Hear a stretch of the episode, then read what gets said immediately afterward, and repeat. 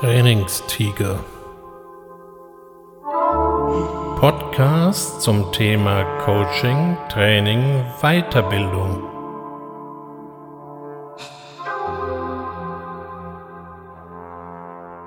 Herzlich willkommen zum Trainingstiger. Erinnern Sie sich noch, letzte Woche habe ich Sie gefragt, ob Sie ein Problem haben. Und wenn Sie eins haben, dann haben wir uns angesehen, wie man eine prinzipielle Fragestellung oder ein prinzipielles Problem aufschlüsseln kann. Heute geht es eher um komplizierte bzw. komplexe Probleme. Ja, werden Sie jetzt sagen, äh, wenn man es mal bei Licht besieht, ist das doch ein und das andere, das sind doch nur unterschiedliche Wörter für eine und die andere Sache. Nicht ganz. Folgt man dem Kai-Nevin-Ansatz, den Dave Snowden mal entwickelt hat, dann differenzieren wir an dieser Stelle zwischen einfachen, komplizierten und komplexen Problemen.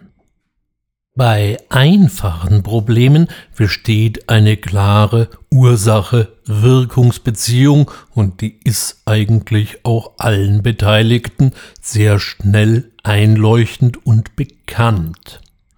Bei komplizierten Problemen sieht die Sache schon etwas, das sagt ja der Name schon, komplizierter aus. Auch hier gibt es eine eindeutige Ursache-Wirkungsbeziehung. Sie ist nur nicht so offensichtlich. Es bedarf genauerer Analysen und eventuell speziellen Expertenwissens, um diese zu erkennen. Die Lösung von komplizierten Problemen erfolgt am besten durch sogenannte Best Practices oder eben anders ausgedrückt durch bestimmte geprüfte und standardisierte Verfahren die es natürlich erst einmal zu ermitteln und zu testen gilt. Ein Flugzeug in einem Flugsimulator zum Beispiel virtuell zu fliegen, ist ein klassisches, kompliziertes Problem. Oder zumindest sie erarbeiten dort die entsprechenden Lösungen. Es gibt eindeutige Ursache und Wirkung. Sie bedürfen allerdings schon einer gewissen Ausbildung und eines gewisses Trainings, um überhaupt hier klarzukommen, denn sie haben ja ein ausgewachsenes Flugzeugcockpit vor sich. Die verschiedenen Situationen, denen sie ausgesetzt werden können, lösen sie durch die Anwendungen von sogenannten Best Practices, also von bestimmten standardisierten Verfahren. Was ist zu tun, wenn Sie Vogelschlag in den Triebwerken zum Beispiel haben, oder es zieht überraschend ein Gewitter vor Ihnen auf, oder, oder, oder. Bei einem komplexen Problem, na Sie ahnen es wahrscheinlich schon, wird es deutlich komplexer eben. Nämlich wir haben hier keine klare Ursache-Wirkungsbeziehung mehr. Die Auswirkung einer Aktion können wir vielleicht im Nachhinein erkennen und das auch nicht immer. Komplexe Probleme kann man also auch nicht mehr mit klassischen Kontrollansätzen, also Best Practices lösen. Es gibt sie einfach nicht mehr. Es ist nicht mehr ohne weiteres planbar, was das Ergebnis sein wird. Man muss sich also auf Unsicherheiten in der Vorhersagbarkeit einlassen. Lösungen für komplexe Probleme lassen sich nur schrittweise entwickeln. Komplexe Probleme tauchen immer dann auf, wenn man Systeme miteinander koppelt und es dann auch noch Rückkopplungsschleifen gibt. Das heißt, das Ergebnis beeinflusst wiederum den Ausgangswert. In der Informatik spricht man hier auch von Rekursion zum Beispiel. Hier kann eben die Vorhersehbarkeit oder auch eine exakte mathematische Lösung eines Problems schlichtweg unmöglich werden und das ganze System verhält sich chaotisch. Chaotische Systeme kennen wir schon länger, sie tauchen in der Physik auf, sie tauchen in der Chemie auf und man spricht dann hier immer gerne von nicht linearen Zusammenhängen. Aber auch in der Wirtschaft oder in Unternehmen stoßen wir auf komplexe Probleme. Komplexe Probleme sind zum Beispiel die Konsequenzen von Unternehmensfusionen, sogenannten Mergern und Acquisitions. Wenn zwei Unternehmen zusammengehen, fusionieren nicht nur zwei Unternehmenskulturen, sondern eben auch zwei Unternehmenshierarchien, Strukturen, Personalstrukturen. Und alle daraus folgenden organisatorischen Veränderungen können sehr komplex werden. Also das heißt, wir haben ganz viele Systeme, die miteinander verkoppelt sind. Und an dieser Stelle liegt dann eben kein einfacher Lösungsansatz auf der Hand.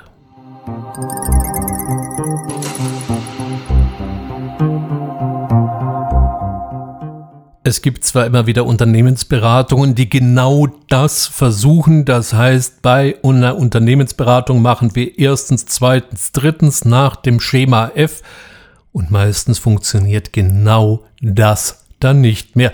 Aber das kommt dann erst auf, wenn der Unternehmensberater seine Rechnung geschrieben und das Unternehmen natürlich schon lang verlassen hat. Um derartig komplexe Probleme zu lösen, haben sich in den letzten Jahren in Management- und Unternehmerkreisen verschiedene Ansätze herauskristallisiert. Diesen Methoden ist gemeinsam, dass sie nicht gleich das offensichtliche Problem lösen wollen, sondern erst einmal das Problem an sich auseinandernehmen und schauen, was es da noch für grundlegendere, tiefer liegende Probleme geben kann. Das heißt, das komplexe Problem wird erstmal in ganz viele kleinere Probleme zerlegt. Ziel ist es hier erst einmal sozusagen das Grundproblem aufzudecken.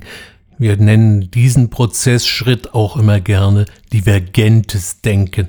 Ein ganz ähnliches Vorgehen gilt jetzt auch eben für die Lösung der Probleme. Das heißt, man nähert sich den vielen kleinen Problemen oder auch dem Grundproblem und versucht für diese einzelne eine Lösung zu finden, um diese verschiedenen Lösungen wieder zu einer Gesamtlösung zu fusionieren. Und hier, man kann es sich schon fast denken, sprechen dann eben von konvergentem Denken. Dieser Ansatz, der im Ursprung aus dem Wissensmanagement stammt, hat in ganz viele verschiedene Bereiche ausgestrahlt. So zum Beispiel im klassischen Business Coaching. Wenn wir also ein Problem haben oder besser gesagt, der Kunde kommt mit einem Problem, dann ist eben ein Ansatz, dass man das Problem erstmal in verschiedene Faktoren aufschlößt. Ich habe das letztes Mal ja schon angesprochen. Da hatten wir dann eben, was beflügelt ihn, was blockiert ihn, was ist das Ziel, was ist das Ziel dahinter und was passiert, wenn eigentlich nichts passiert. Und ich werde nicht müde, hier immer zu erwähnen, dass falls Sie eine solche Methode auf Ihre eigenen Schwierigkeiten oder Ihre eigenen Gedanken anwenden wollen, dass Sie dies aufschreiben sollen. Das ist ein Ansatz. Sie könnten natürlich das Ganze zum Beispiel auch aufmalen. Wenn Sie sagen, nee, schreiben ist mir zu mühsam oder zu abstrakt, ich habe Bilder im Kopf, ja, dann bringen Sie eben die in irgendeiner Form aufs Papier. Ein weiterer Ansatz, der sich hier in den letzten Jahren gerade im Business Coaching etabliert hat, ist, dass man diese verschiedenen Analysefaktoren mal anfängt im Raum zu visualisieren. Das heißt, man legt sie einfach mal aus und schaut mal, welche Beziehungen sich hier zueinander entwickeln. Das Schöne ist, Sie können quasi in Ihrem eigenen Problem, wenn Sie das auf dem Boden zum Beispiel auslegen, richtig gehend herumlaufen. Sie können das Problem von verschiedenen Standpunkten betrachten und den Perspektivwechsel durchführen. Das, was man im Coaching immer gerne tut, aber eher im Kopf des Coaches einen Perspektivwechsel herbeiführen, lässt sich hier ganz plastisch umsetzen. Einen ganz ähnlichen Ansatz indem man eben Probleme zerlegt und dann eben visualisiert, verfolgt das sogenannte Design Thinking. Und noch ein weiterer Ansatz, der ist relativ neueren Datums, aber wie ich finde originell, ist Lego Serious Play.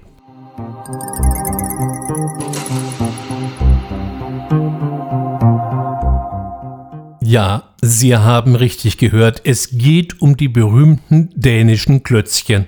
Das wirkt auf Anhieb ein bisschen verwirrend. Was sollen ausgewachsene Unternehmer, Vorstände, Unternehmenslenker oder sonstiges Management in einem Workshop machen? Sie sollen mit Legos spielen?